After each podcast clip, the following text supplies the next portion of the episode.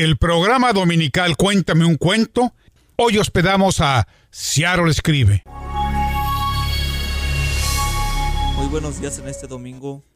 Quiero dar gracias al Rey 1360 y a la UNAM por permitir este espacio para Seattle Escribe. Hoy nos acompaña Manuel Viesca. Manuel, ¿de dónde eres? Yo nací en un pequeño pueblo que se llama San Diego de Alcalá, es en el municipio de Aldama, Chihuahua. ¿Qué hacías antes de llegar a Seattle Escribe?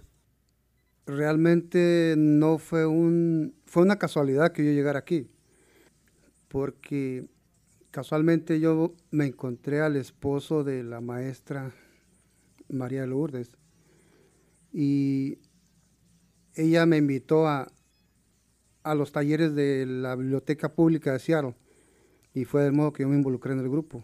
De hecho, yo soy de los que estuvo desde el principio. ¿A qué edad comenzaste a escribir?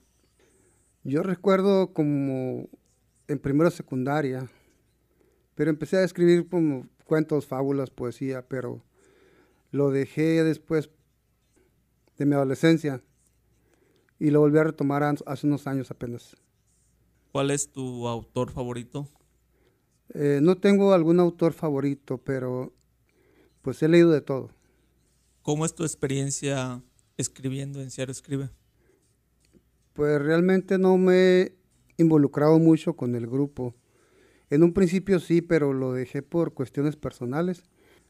Después estuve atendiendo varios talleres y inclusive estuve a punto de entrar en un concurso que promovía el grupo, pero pues también a final de cuentas no lo no lo hice porque según las bases solamente eran para el, condado King y pues yo estoy fuera del condado. La verdad no, no entendí, pero no me aceptaron la, la propuesta, mi aportación, entonces me desanimé, ya no participé. ¿Qué significa para ti escribir?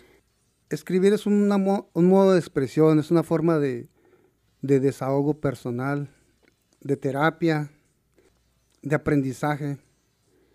Es un modo de, de poner mis ideas en un papel o inclusive de contar una historia, una anécdota, cualquier palabra que, a la que tú le das un sentido y que alguien capta esa idea tuya o ese sentimiento o, ese, esa idea, eso es lo que le da sentido a las cosas.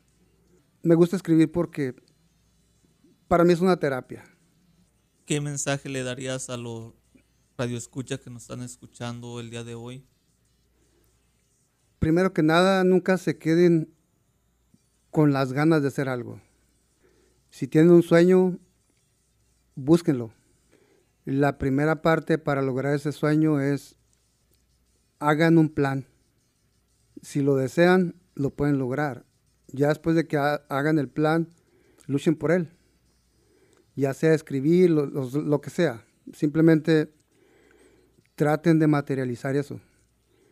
He tratado en mis historias eh, dejar una moraleja siempre, enseñar un poquito algún valor, algún, algún propósito, que, algo que les pueda dar una enseñanza. Y me enfoco mucho en eso. Si alguna vez leen alguno de mis libros, pues algo se van a llevar. Aparte de entretenerlos, se van a llevar algo, algo positivo. Algo que yo les digo, échenle muchas ganas y luchen por sus sueños. ¿Alguna página donde te puedan seguir y leer tus escritos? Tengo una página personal, pero hace más de un año que no, que no entro ahí, pero búsquenla, Manuel Viescas, Ahí estoy compartiendo algunos de mis escritos. Próximamente la voy a reabrir. Entonces, bueno, de hecho está abierta, pero casi no la visito. Eh, estoy tratando de, de retomar esto de la escritura y pues por ahí nos veremos. Eso sí, algún comentario que pongan ahí, siempre los contesto. Entonces, pues me hará mucho gusto platicar con ustedes. Hoy Manuel nos va a platicar historias generales. estuve pensando en qué iba a leer acerca de, acerca de alguna de mis historias, de alguna de mis novelas, algún cuento. Entonces llegué a la conclusión que sería un poquito aburrido. Entonces decidí presentar así solamente una plática.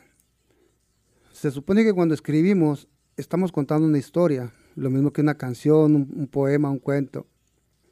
Entonces, eh, todo está en el estilo de contar las cosas. Puedo tomar algún ejemplo eh, o, simplemente aburrirlos un rato, pero pues simplemente puedo contar alguna anécdota.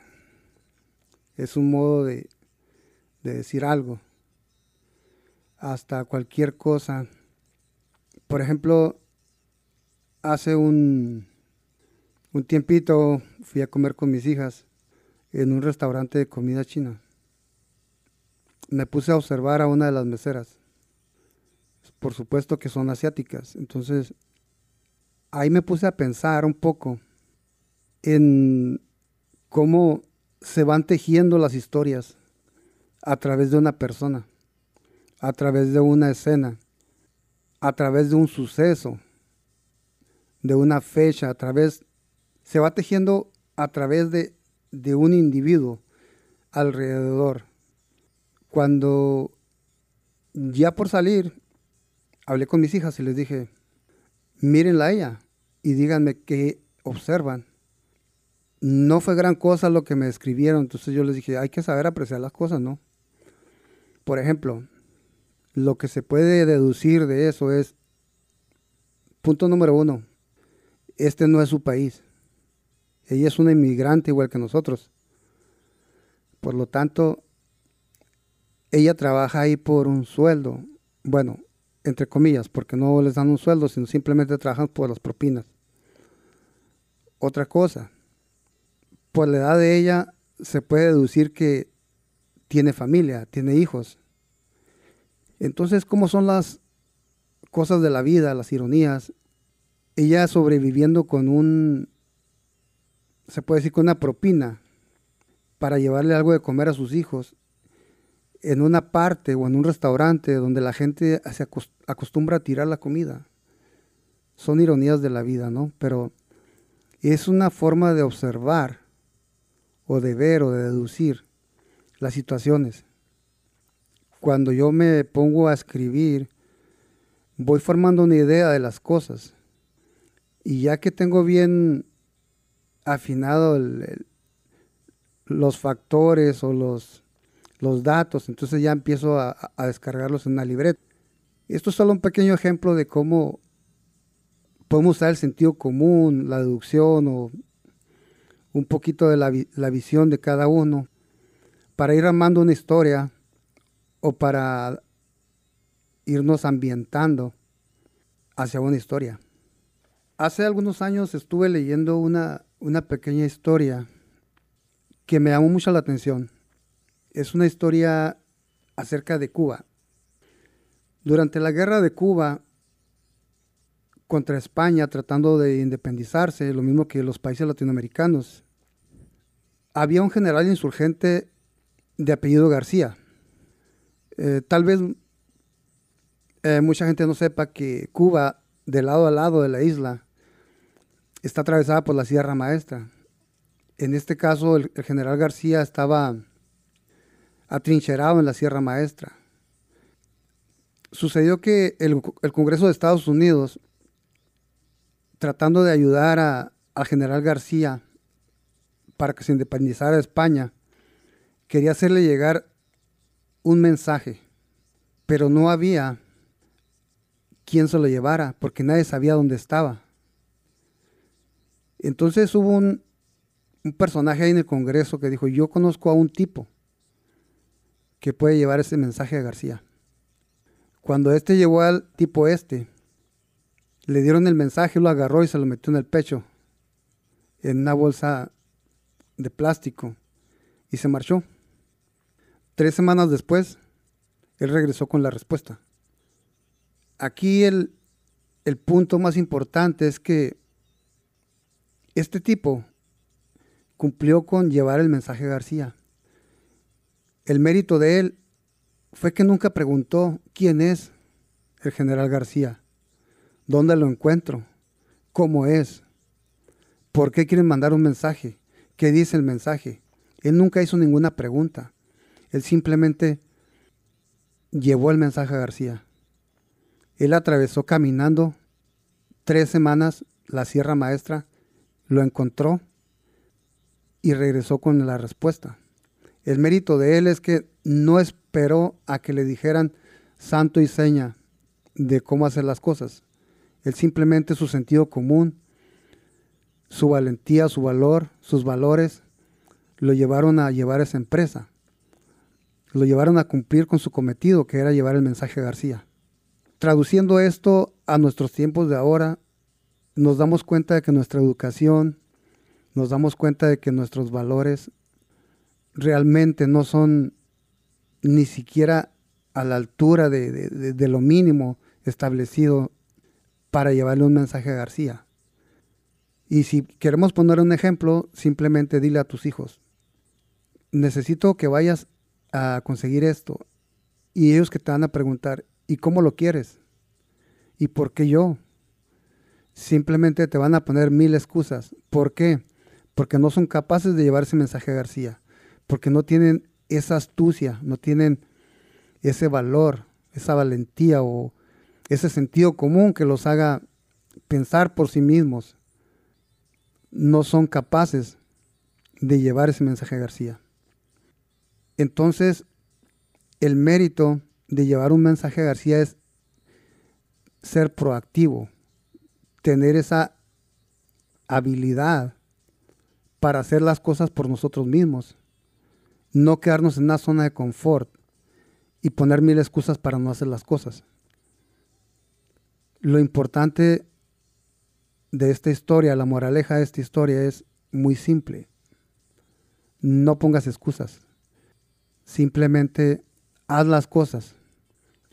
Bueno, continuando con otra historia, esta no sé de quién sería, pero eh, es una de las historias que me ha gustado. En el archipiélago de Malasia hay más de mil islas pequeñas. Desde tiempos, desde que se conoce, ahí siempre ha existido el trueque como moneda. Se intercambian unas cosas por otras y simplemente la gente no, no tiene ningún problema al momento de, de los intercambios. Por consiguiente, una, una vieja tradición de, de, Malasia es que hay todavía dote matrimonial cuando hay, cuando hay algún casamiento. Entonces, por decirlo así, una dote para, un, para una familia sería eh, medida en vacas. Por decirlo así, una mujer cuando se va a casar una o dos vacas es suficiente por, por dote. Una mujer muy guapa, tres vacas. Una mujer súper, súper guapa, cinco vacas. Es una tradición de ellos y pues es muy respetable. Pues resulta que llega un americano a la, a la isla principal de vacaciones. Entonces pregunta a los nativos de ahí, ¿dónde está el mejor hotel? El el que lo llevó ahí, el guía, le dice, el mejor hotel lo tiene Johnny, es un americano igual que tú. Entonces contesta el, turista, y también necesito ir a pescar. ¿Dónde puedo conseguir una tienda de pesca? El guía le responde, Johnny también tiene el mejor equipo de pesca. Dice, bueno, ¿y una buena lancha? Dice, también Johnny las tiene. Johnny es muy buen comerciante aparte de que es muy buen comerciante, pues es muy buena persona. Te vas a hallar muy bien con él, así de que todo lo que necesites te lo puede proporcionar él. Entonces el turista le dice, bueno, entonces llévame con Johnny. Esta historia está titulada Cosas que cambian por dentro y cosas que cambian por fuera. Cuando el guía lleva al turista hacia la casa de Johnny, este se da cuenta que estos hablan en su idioma, los nativos, cuando hablan de Johnny, como que hablan medio burlón, una sonrisita pícara. Cuando llegan al, a la casa de Johnny, él es recibido por una mujer muy bella, muy amable, muy atenta. Y ella le indica que se siente en la sala mientras, mientras Johnny lo puede atender. Cuando llega Johnny, lo saluda muy, muy familiarmente y comienzan a platicar. Johnny le dice, ¿ya conociste a mi esposa? Sí, ya la conocí. ¿Y qué te parece? Dice, es muy bella. Nunca he visto una mujer tan bella como ella. Dice, pues mira, yo por ella pagué 10 vacas. Y el turista se queda en shock. Pero después le dice, no, pues pagaste muy buen precio. Eh, entonces Johnny le dice, no, mira, es que hay cosas que cambian por dentro y cosas que cambian por fuera. Si te fijaste, cuando hablaste con el guía y con los del pueblo, todos se burlan de mí, dicen que soy un tonto porque siendo tan buen mercader, tan buen negociante, ¿cómo me dejé engañar y pagué 10 vacas por ella? Todos me tienen por un tonto. Sin embargo, pues, si tú hubieras conocido a Sarita, mi esposa, te hubieras fijado que casi cojeaba. Siempre traía un vestido andrajoso, un vestido todo raído, todo deslavado. No se peinaba, traía el cabello todo desaliñado. Siempre andaba toda sucia. Y no es la mujer que tú ves ahora. Pero yo estaba enamorado de ella, yo estoy enamorado de ella. Yo siempre pienso, si las mujeres del pueblo hablan, ¿qué hubiera sentido ella al saber que yo pagué una vaca por ella, o dos, o tres? Simplemente es una mujer a la que yo amo y yo quería a mi lado una mujer que valiera 10 vacas y aquí la tengo. Ella cambió por dentro y ella cambió por fuera. Esa es la moraleja de esta historia. Esta historia que les voy a contar es una historia, puede ser algo increíble, pero es verdad. Vinicius de Moraes decía que la vida es el arte del encuentro. Y yo estoy muy de acuerdo con eso. Y también le podría agregar de las casualidades. Ha habido muchas casualidades en mi vida y una de ellas es la que les voy a contar a, continuación. Hace aproximadamente unos 35 años yo conozco a un amigo que se llama Roberto. Jugamos béisbol juntos allá cuando éramos jóvenes jugábamos en una liga de Ciudad Juárez, una liga de, béisbol. En ese entonces había cada año Boy Scouts de acá de las grandes ligas de Estados Unidos que iban a, a ver pitchers, a ver jugadores que pudieran ser, ser prospectos para las, para las ligas menores de aquí. Y después, si eran buenos, pues los pasaban a las ligas mayores. Entonces esta historia está basada en... Yo me inspiré en la vida de él siempre hemos sido muy amigos y yo le puse el sueño del bateador. Roberto era pitcher. Para su edad, pues él ya estaba viejo para venir a las grandes ligas. Sin embargo, esta historia la escribí yo pues hace como, como en el 80 y algo, 88, 89 por ahí. El sueño de él era llegar a las grandes ligas porque era muy buen pitcher. Pero para su edad no lo, no lo escogieron. Sin embargo, cuando llegaron los scouts, uno de ellos se acercó y le dijo, mira, ya para tu edad pues tendrías unos dos años de vida en las grandes ligas o en las ligas menores, la triple A para, para ser más exacto. Por lo tanto, yo solamente voy a hacer mi trabajo, le dijo, voy a hacer mi trabajo y voy a tomar la lectura de, de tus lanzamientos. Él estuvo lanzando y para su sorpresa tenía muy buena velocidad, tenía muy buen control y le dieron un contrato por un año con los Rangers de Texas, con el equipo menor. Esto es real. Él estuvo un año con el equipo. Después de ese año tuvo muy buen desempeño y le renovaron el contrato por otro año. Pero en ese año ya su edad ya no le permitía tener el nivel que, que requería pues el, el equipo. Por lo tanto, lo, se puede decir, lo, lo desemplearon. Él se regresó a, México, a Chihuahua, para ser más exacto. Y después de un tiempito, él empezó a entrenar a, jóvenes. Él se convirtió en entrenador. ¿Por qué nunca publiqué esta historia? Aquí va lo interesante. Cuando una vez que estuve de vacaciones en Idaho, estábamos en el hotel, la familia y yo, estábamos viendo una película y qué coincidencia. Estoy hablando de hace como unos 10 años atrás. Esa película era acerca de un, de un pitcher de Texas que ya estaba, mm, era más de 30 años de edad, por lo tanto, solamente tuvo un contrato de un año con el equipo. No recuerdo qué equipo, pero yo me llevé una gran decepción porque era una buena historia para una película. Y simplemente alguien me había leído el, pensamiento y lo, lo había hecho antes que yo. Yo estoy hablándoles de hace más de 30 años que yo escribí ese libro. Y estamos hablando de esa película de hace 10 años aproximadamente. Entonces fue una coincidencia muy grande.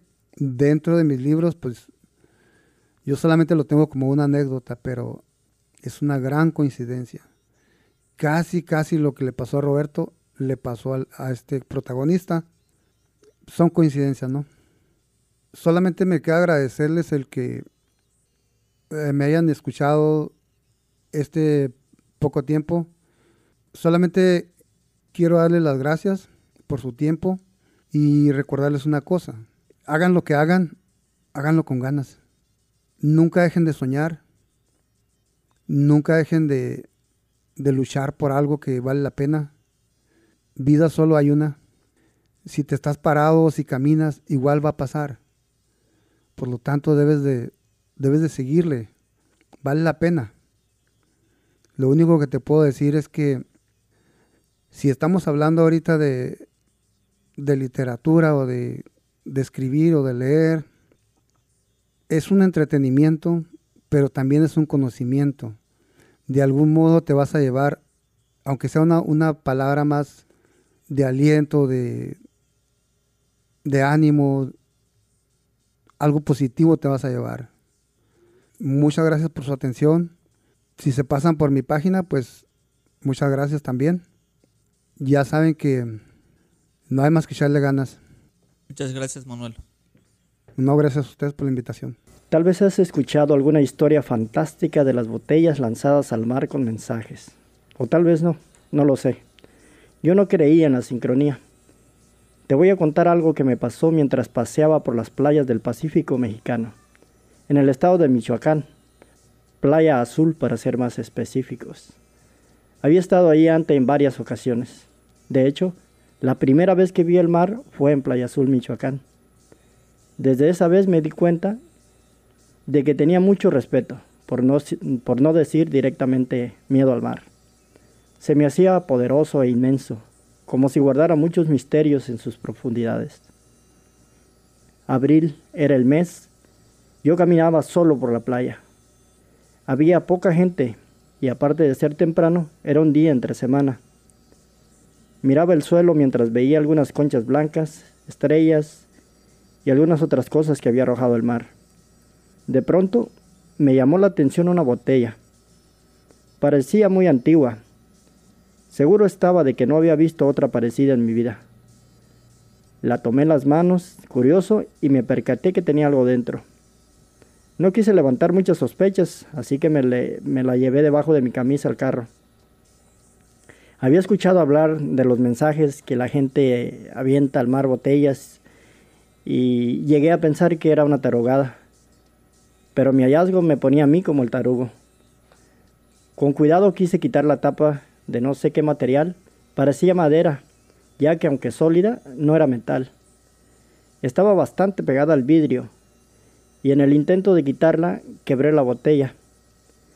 Había dentro un escrito, en una especie de cuero o corteza de árbol, con letras atravesadas, como las que escribía mi abuela.